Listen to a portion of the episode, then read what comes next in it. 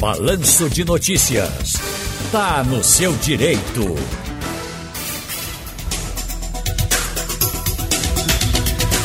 Tá aqui o nosso José, antes de estar no seu direito aqui, o José de Vitória de Santo Antão. Pois é, José, cabe aqui uma reflexão sua, minha e de todos, com relação às falas do presidente. Muito obrigado pela sua mensagem.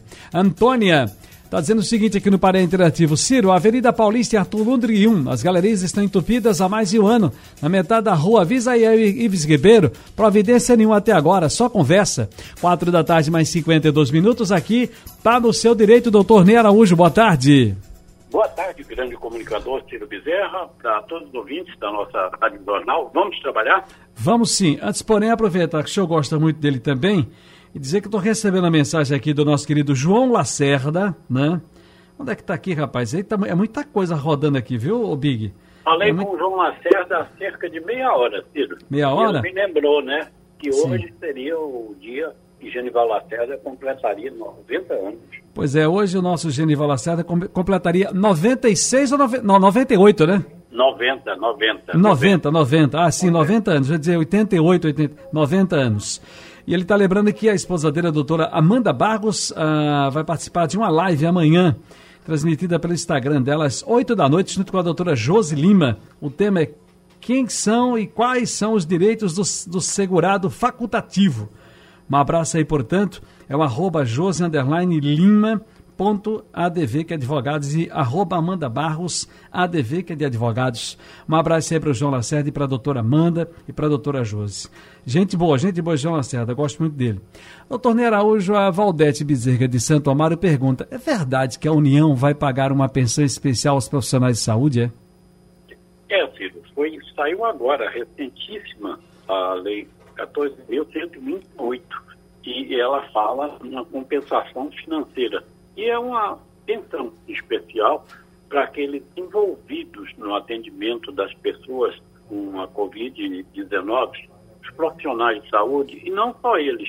Além deles também, por exemplo, motoristas de ambulâncias, coveiros, pessoal que trabalha em necrotérios, pessoal envolvido na limpeza.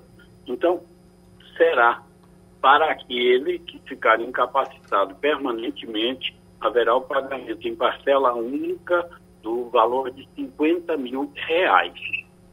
Caso essa pessoa vá a óbito, então será pago o cônjuge, o companheiro, companheira, e os dependentes também terão direito, Ciro. Isso aí é a, daqueles até 24 anos. Uhum. E esse valor poderá ser até um valor elevado, dependendo da idade do, do menor, porque é 10 mil reais para cada ano incom, completo ou incompleto até completar a maioridade. Então imagine com a criança de um ano teria a receber pelo menos 200 mil reais é, pelo falecimento do seu ente querido envolvido no atendimento das pessoas com a Covid-19. Loas, Lei Orgânica da Assistência Social. Tem aqui uma pergunta para o senhor que é a seguinte. A Manuel está perguntando: no dia 1 de março, ah, inteirou-se um ano que o, meu, que o meu benefício, que é o LOAS, né? Assistência de Prestação Continuada,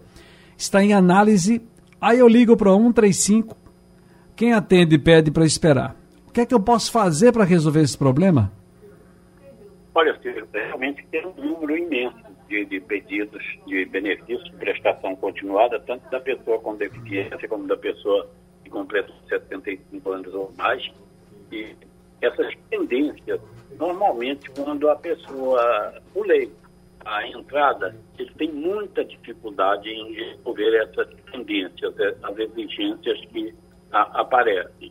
Será bom ele falar com um advogado previdenciarista que pudesse lhe ajudar, porque o advogado vai Gatão. consultar o, o, o andamento do processo administrativo dele e vai então dizer a ele qual será a solução para que se resolva esse problema o mais rápido que puder. Ô, doutor Ney, agora o que é que eu devo fazer caso meus salários sejam atrasados? Bom, primeira coisa, pedir né, o, o empregador que atualize os salários, porque é a prestação principal que o empregador, que o empregador tem, não é? O empregado de prestar os seus serviços e o empregador de pagar os seus salários.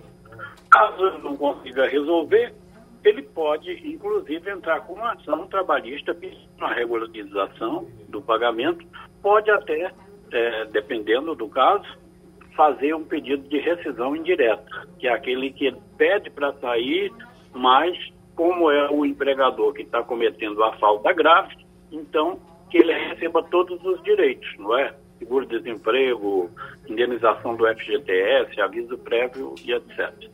Uhum.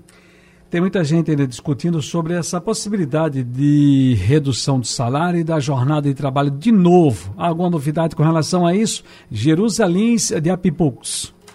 Ainda não, Ciro, mas é realmente necessário né, que fosse tomada essa medida. Aliás, estava é, ouvindo aí, pelo menos um, uma parte da entrevista que você fez com esse economista agora, e ele disse que esse auxílio emergencial não deveria ter cessado em dezembro uma forma esse programa de suspensão ou redução de jornada e salário. Isso salvou muito, muito, muitos empregos.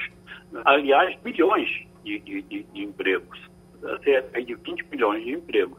Então, é importantíssimo que esse programa volte. Segundo, a equipe econômica tem dito que deverá voltar, mas está demorando. Doutor Ney Araújo, muito obrigado pela participação. Um grande abraço, felicidades para o senhor, hein?